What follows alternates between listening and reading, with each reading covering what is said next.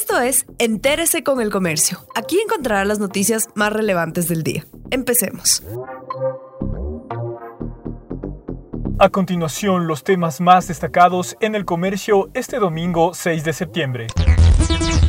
Ministerio de Economía quiere tratar el presupuesto para las elecciones 2021 en una mesa técnica. Las cifras oficiales revelan que el presupuesto para las próximas elecciones es 14.7% superior al utilizado en los comicios del 2017 y 56% mayor en comparación al del 2019. El Consejo Nacional Electoral planea gastar 113 millones en las elecciones, pero el gobierno expresó que, si bien hay que garantizar que el proceso electoral se cumpla con normalidad y dentro de las disposiciones legales vigentes, la pandemia y la realidad económica obligan a optimizar los recursos estatales.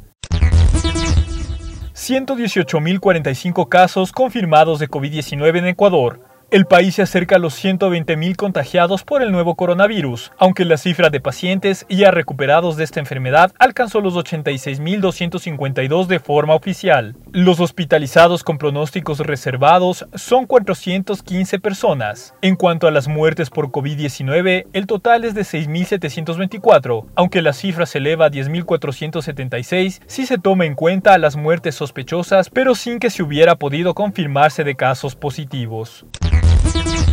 El Parque Samanes de Guayaquil tiene más movimiento. Los guayaquileños disfrutaron del primer fin de semana de reapertura del parque más grande de la ciudad. Familias enteras recorren desde la mañana del sábado los senderos con mascarillas, algunos en bicicletas y otros trotando con sus mascotas. La pista de patinaje está operativa, al igual que las canchas de handball y tenis, los únicos deportes autorizados por ahora, debido al poco contacto entre los jugadores. También está habilitada las lagunas, todas las camineras, el patio de comidas, el área canina, la pista atlética y la ciclovía se alista el sistema para matriculación vehicular. La Agencia Metropolitana de Tránsito prepara el sistema en línea para reanudar la matriculación vehicular en Quito, suspendida por la pandemia con solo el 10% de los autos con trámite cumplido. Andrés Borja, asesor legal de la agencia, señaló que desde el lunes 14 de septiembre se habilitará el trámite en línea desde la página web de la entidad. En el sitio web se emitirá una orden de pago por las multas, el costo de la matrícula que se cancela al servicio de rentas internas y el impuesto al rodaje.